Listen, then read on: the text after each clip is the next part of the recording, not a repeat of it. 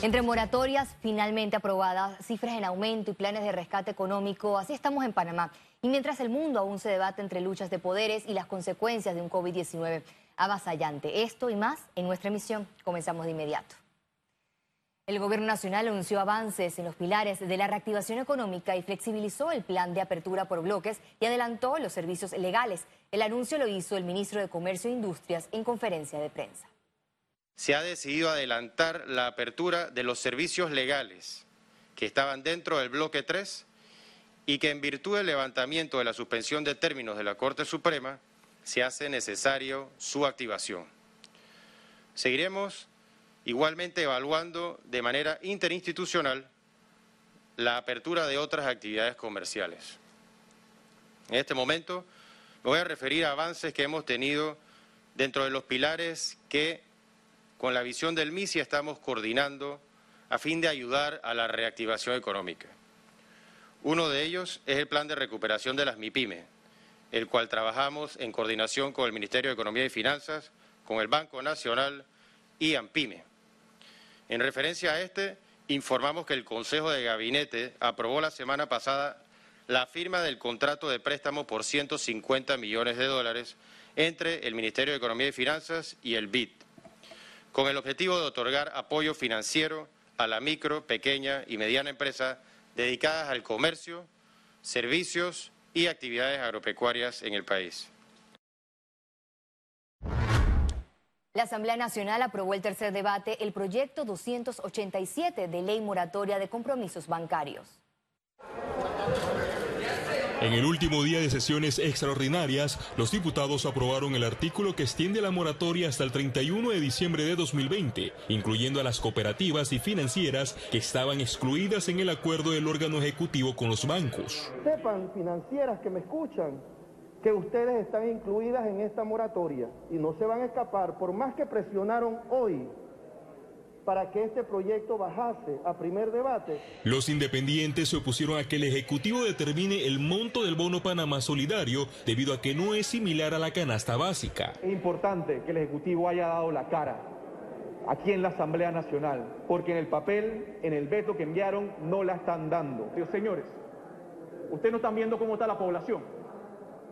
80 dólares, miserables 80 dólares que no alcanzan para nada. La moratoria será en préstamos personales, préstamos de autos, comerciales, agropecuarios, de transporte, hipotecas, tarjetas de crédito y los beneficiados serán los afectados en medio de la pandemia con reducción de horas de trabajo, suspensión de contratos y despidos. El veto ha permitido mejorar enormemente la propuesta inicial que había presentado la Asamblea Nacional. El texto establece que los bancos no podrán aumentar la tasa de interés hasta el primero de julio de 2021. Félix Antonio Chávez, Econius.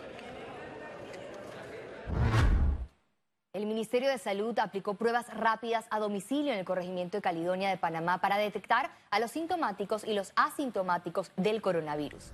El operativo se realizó debido al alto número de los casos positivos en la zona y la acumulación de clústers y el hacinamiento de que juega un factor negativo en el control de la propagación. El director de la región metropolitana de salud, Israel Cedeño, advirtió que si el panorama se agrava podría cerrar el bloque 12 de actividades económicas porque las decisiones se darán dependiendo de la propagación del COVID-19. La apertura del bloque 3 se está evaluando dependiendo de la del comportamiento de la enfermedad en todos los corregimientos, en todo el país. Eh, ya lo hemos mencionado anteriormente y también la señora ministra, que depende del comportamiento tanto de la enfermedad, el virus y de la población. Eh, se tomará la decisión de abrir el tercer bloque o aplazarlo aún más todavía, incluso probablemente eh, no permitir la apertura y si las cosas se siguen agravando por una indisciplina social, podríamos incluso evaluar cerrar el segundo bloque. El reporte epidemiológico de este jueves arrojó un incremento de pacientes en unidad de cuidados intensivos. Ocho personas se sumaron en las últimas 24 horas a la lista de 117 personas con atención de intensivistas. Veamos el detalle. El reporte epidemiológico de este jueves 18 de junio registra un total de 23.351 casos acumulados de COVID-19, de los cuales 754 son contagios nuevos. 593 es la cifra de pacientes hospitalizados, 117 en cuidados intensivos y 476 en sala. En cuanto a los pacientes recuperados clínicamente, tenemos un reporte de 13.782 personas. Hasta este jueves 18 de junio, Panamá sumó un total de 475 fallecimientos, 8 muertes en las últimas 24 horas. Panamá ampliará el uso de plasma convaleciente en pacientes de COVID-19. El Ministerio de Salud anunció que comenzará a utilizarlo como terapia alternativa. A continuación, nos explican el término. El plasma convaleciente por COVID eh, se extrae de personas que han logrado superar la infección por el virus y que posteriormente pueden, a través de la donación de su plasma, beneficiar a pacientes en estado crítico o con potencial riesgo para su vida con los anticuerpos presentes en ese plasma para su recuperación. El órgano ejecutivo suspende la restricción a la venta de bebidas alcohólicas. Este es un decreto ejecutivo publicado este jueves que elimina el límite impuesto a la venta de bebidas alcohólicas que decretaron en el país por la pandemia originada por el COVID-19. La medida empezará a regir a partir del próximo lunes 22 de junio el decreto dispone que solo se pondrá a vender en detal y en envases cerrados. Además, establece que la venta de bebidas será para consumo personal y domiciliario. Representantes de colegios particulares piden al gobierno un aporte económico para que los padres de familias paguen las colegiaturas. La Unión Nacional de Centros Educativos Particulares presentó la propuesta al Ministerio de Educación para que sea elevada al órgano ejecutivo en medio de la crisis por el coronavirus. Se necesita un apoyo inmediato, urgente y solidario a los padres de familia. Y es por eso que esta propuesta contempla desde los colegios que cuestan 100 balboas o menos hasta los colegios que pueden costar 300 o más, porque nuestro sector atiende diferentes niveles socioeconómicos. La iniciativa busca evitar que un porcentaje de los 130 mil estudiantes del sector particular migren al sistema educativo público. Tenemos 727 centros educativos particulares en el país. Y en el país en estos momentos solamente funcionan 160 centros educativos particulares trabajando, dando clases con plataformas, con módulos, con toda la tecnología que se ha puesto en línea. Ambos están pidiendo plata, ambos están pidiendo subsidios porque se les viene la cosa abajo, las escuelas van a cerrar, que van a que los papás no podemos pagar, etcétera, etcétera, etcétera. Lo primero que yo te puedo decir es que ninguno de esos grupos, absolutamente ninguno, se ha sentado con los padres de familia. La carta de los centros particulares señala que el apoyo sería recibido por el colegio para que sea aplicado directamente a la cuota mensual de cada estudiante. Ahora nosotros somos importantes, ahora miran hacia nosotros, o por lo menos están echándonos uno, uno, un ojito de medio lado, pero durante todo este tiempo prácticamente nos han tenido al margen. Debido a la crisis, 567 escuelas particulares a nivel nacional no lograron impartir clases virtuales, donde hasta el momento se mantienen en suspensión. Félix Antonio Chávez, Econus. Economía. Los candidatos a presidencia de APD presentaron sus propuestas en medio de la crisis por pandemia. En medio de la reapertura del país por pandemia, la Asociación Panameña de Ejecutivos de Empresa APD analiza cuál será su nueva junta directiva. El próximo jueves 25 de junio deberán votar por la nómina naranja con Carlos Ernesto González de la Lastra o la nómina blanca liderada por Elisa Suárez. Nosotros somos el balance y también en la propuesta. Entonces, estamos aquí dispuestos a agachar el lomo, a ver cómo hacemos para echar adelante a Panamá y la reactivación, la reactivación de que tanto se habla, atenógenes, pero no vemos que arranque la reactivación, pero bueno, hay que trabajar en la reactivación tanto económica como social del país. Nosotros eh, sabemos manejar crisis.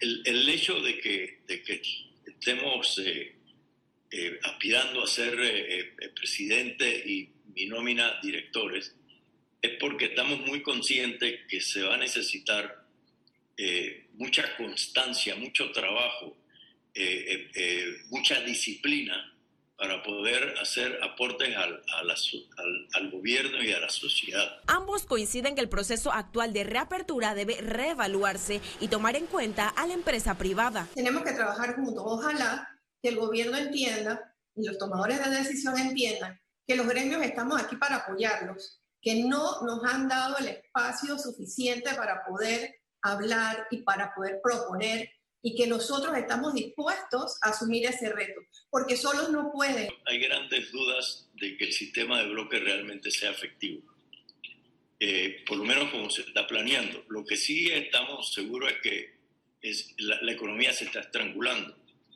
Entonces, cuando se hace el bloque, no se toma en cuenta los otros factores, pero pareciese ser que en el gobierno la parte económica eh, la lleva el mismo Ministerio de Salud. Este gremio empresarial se caracteriza por presentar propuestas que den solución a problemas nacionales. Ciara Morris, Econews.